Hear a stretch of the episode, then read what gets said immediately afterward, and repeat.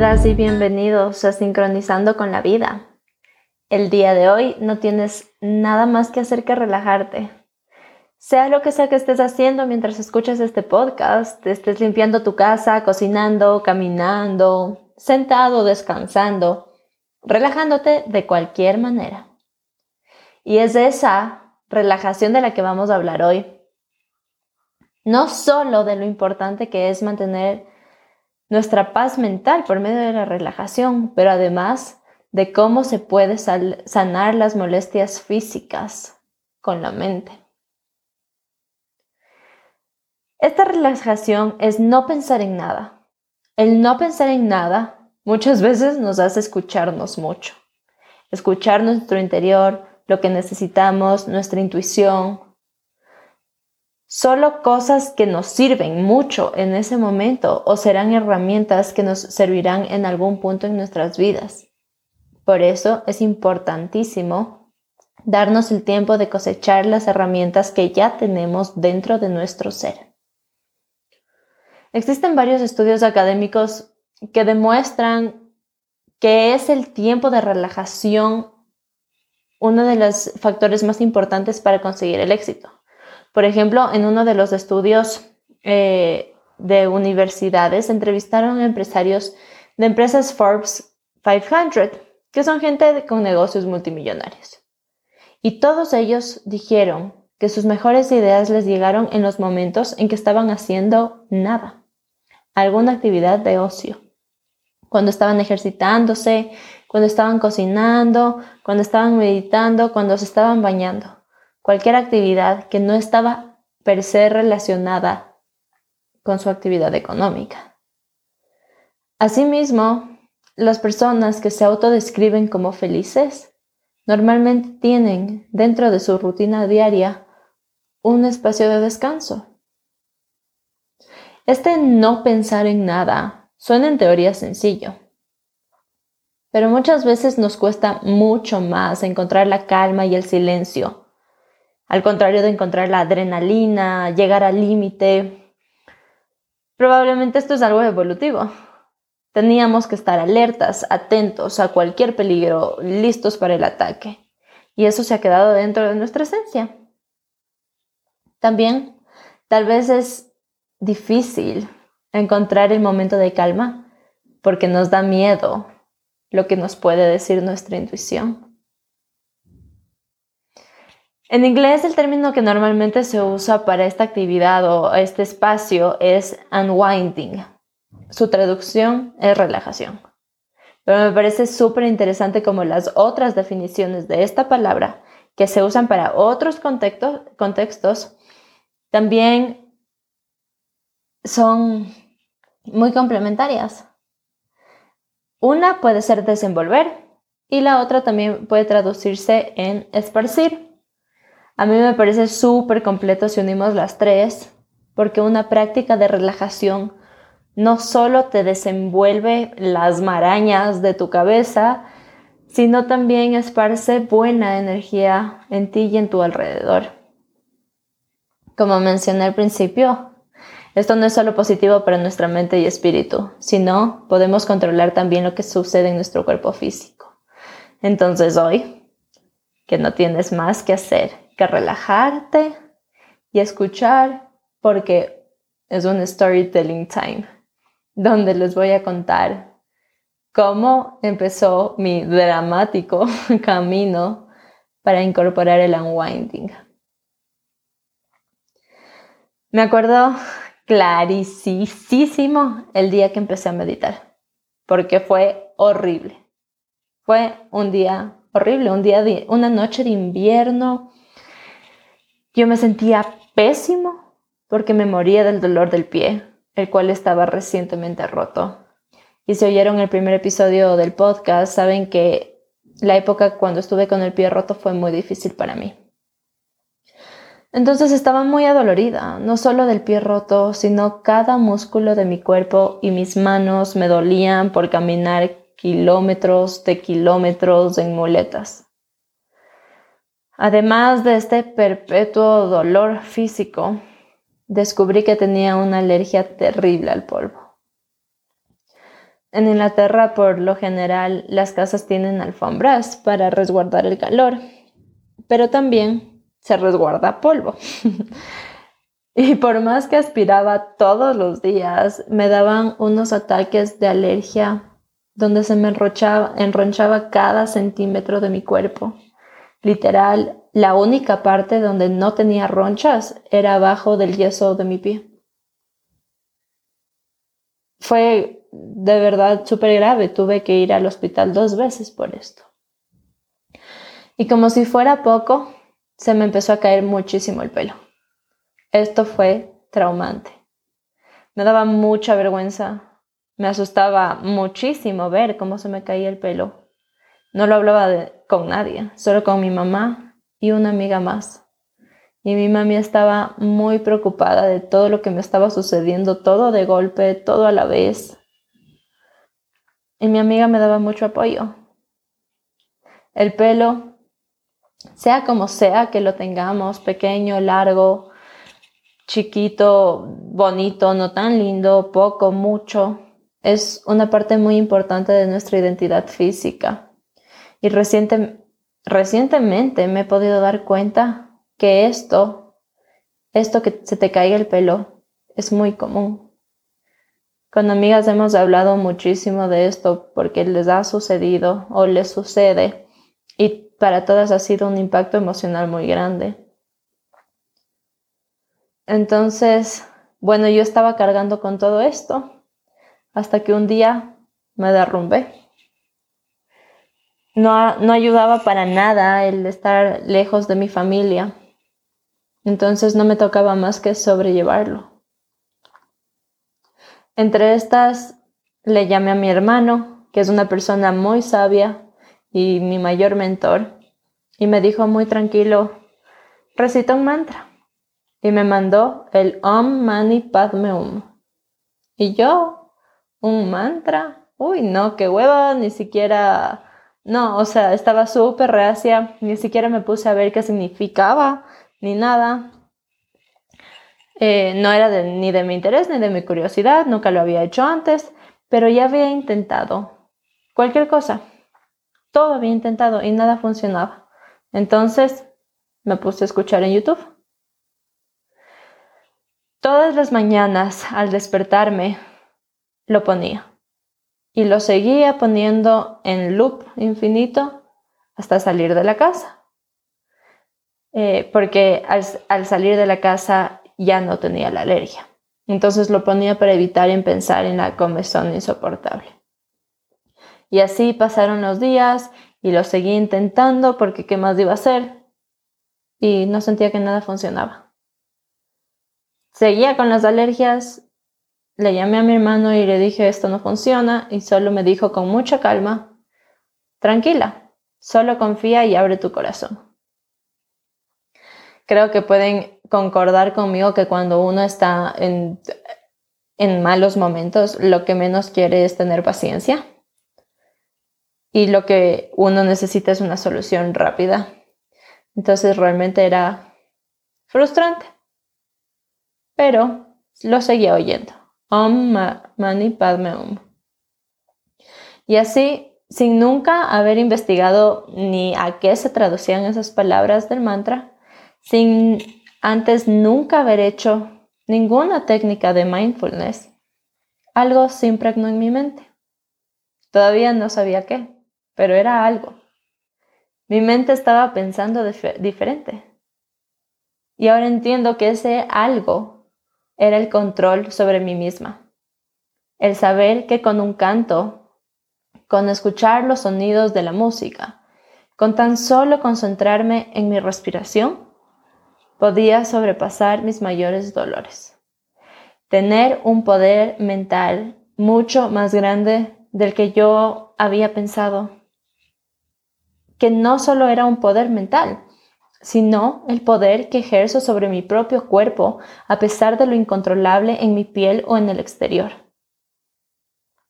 Interesantemente, después, mucho después, investigué qué significa lo que estaba cantando ¿Qué es el Om Mani Padme? Y este es el mantra de la compasión. Y qué hermoso que ahora lo sé. Y eso es definitivamente lo que hizo sentir en mí compasión y amor hacia mí misma en esos momentos difíciles. Con ese superpoder ahora encontrado, no lo iba a dejar ir. Quería seguir desarrollándolo. Y la meditación con mantras no es mi favorita, entonces pensé en intentar algo más. Puse meditaciones guiadas. Literal, escuchaba en YouTube una de cinco minutos, una meditación guiada de cinco minutos antes de empezar mi día. Antes de siquiera ver el celular o abrir las cortinas, hacía cinco minutos de esto. Y realmente tu vida puede cambiar con cinco minutos. Esta práctica la hago hasta el día de hoy y de verdad es game changer. Y lo sé porque durante este tiempo, desde que empecé hasta ahora, hubieron seis meses que lo dejé de hacer. Y notoriamente sentí lo diferente que se siente mi cuerpo y alma cuando llevo esta práctica. Entonces este fue el inicio del camino y que obtuve resultados. El primero y más fácil fue decidir cambiar mi posición mental de estar sufriendo y tomar cartas al asunto como estaba con tantas preocupaciones y dolores en mi mente antes, no podía pensar ni se me ocurría en qué solución tomar. Por ejemplo, ahorita, o sea, suena simple, pero ese momento no era algo que podía llegar a mi mente porque mi mente estaba ocupada con todo, todo lo negativo. Si tengo alergia por estar en una casa, la solución es cambiarme de casa, pero no me podía mudar porque estaba el contrato hecho, no era retornable, tantas cosas. Y, según yo, me tocaba quedarme vivir el resto de mis días con alergia y punto. Pero las prácticas de unwinding me dieron la claridad de tomar una acción. Y la acción específica que me permitió mudarme de casa. Contra pronósticos, me dieron una casa. y como la vida es hermosa y te da lo que necesitas, el departamento al que me cambiaron era 50 mil veces más lindo, en el quinto piso, con una vista directa al parque, a los amaneceres, a los atardeceres y a nada más. Entonces me mudé, pero seguía teniendo alergias, menos pero todavía. Y todavía se me estaba cayendo el pelo. Mi amiga me dijo, debe ser una bioneuroemoción eh, que también es un término que no lo había escuchado antes. Esto es cuando tus emociones se manifiestan físicamente. Entonces leímos al respecto y la caída del pelo normalmente se relaciona con la separación y con la inmovilidad. Y todo coincidía porque yo me separé de mucha gente que quería y de mi país para irme a vivir a Inglaterra. Y además estaba literalmente inmovilizada por mi pie. Entonces ya con mente abierta, después de ya haberle dado chance a estas prácticas, ya había visto que se sentía diferente y que me habían traído resultados. Empecé a hacer afirmaciones.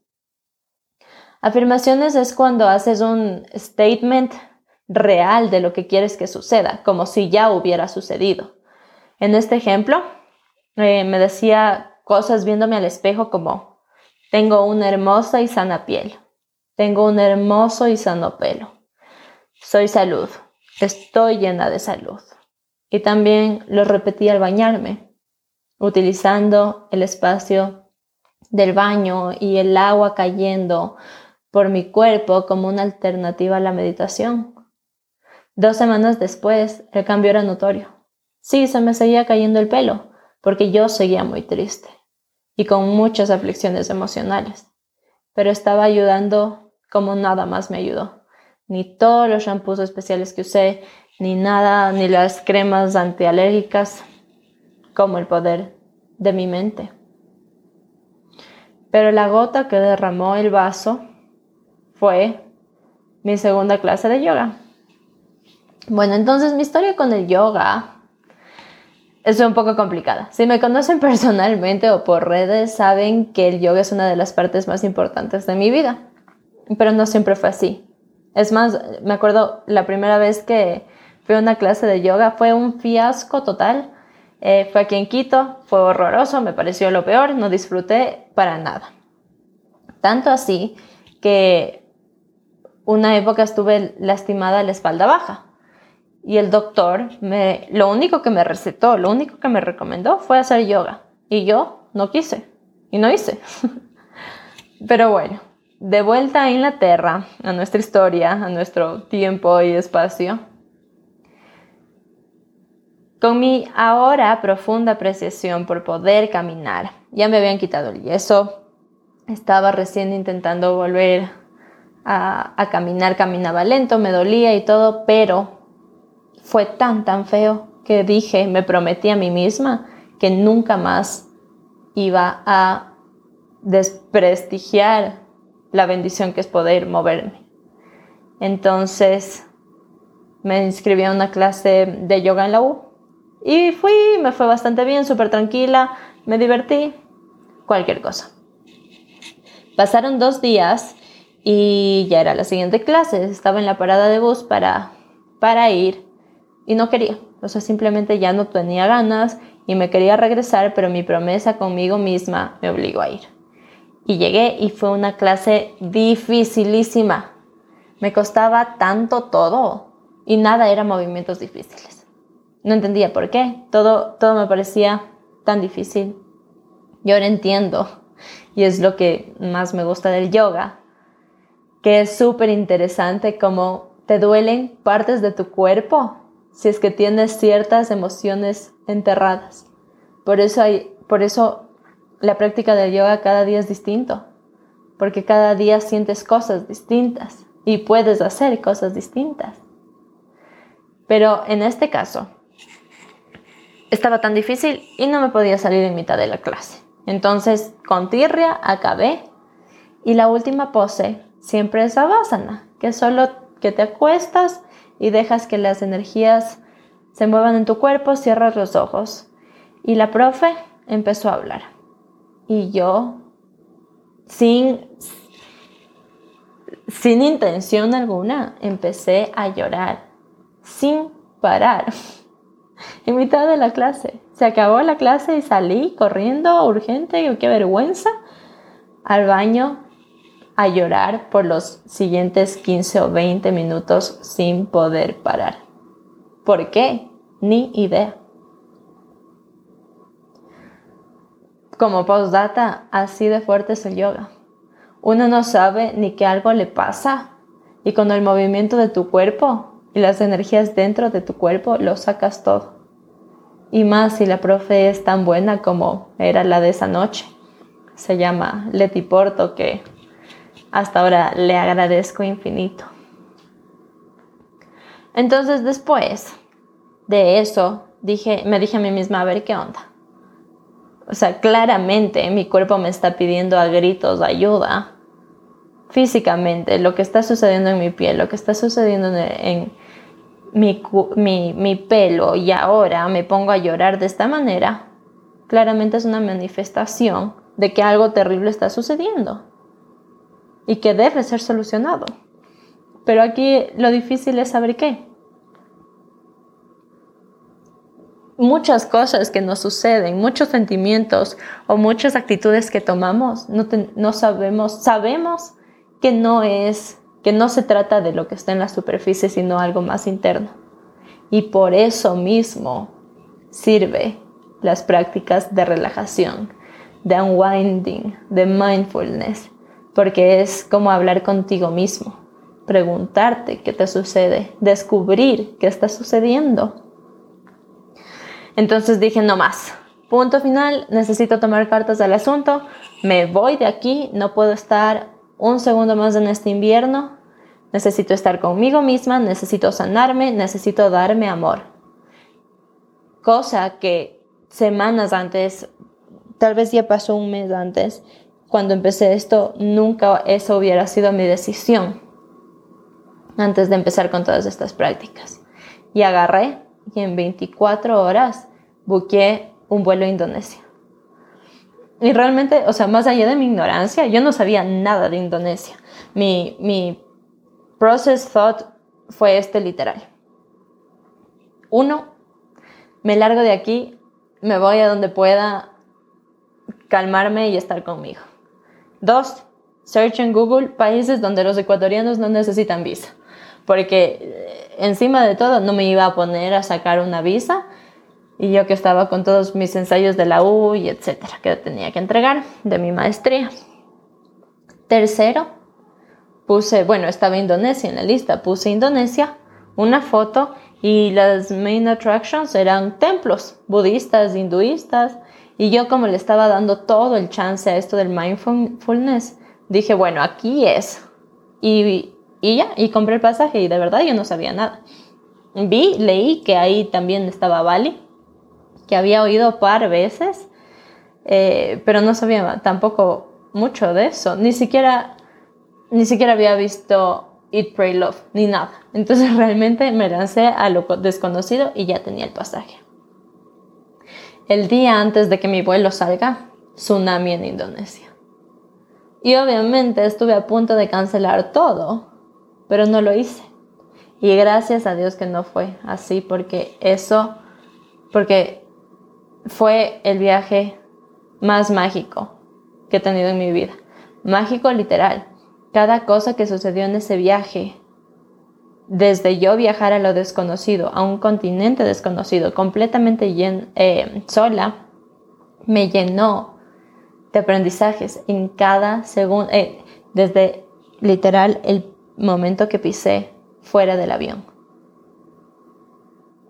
Volví después de Indonesia dos semanas después y todos mis problemas estaban curados.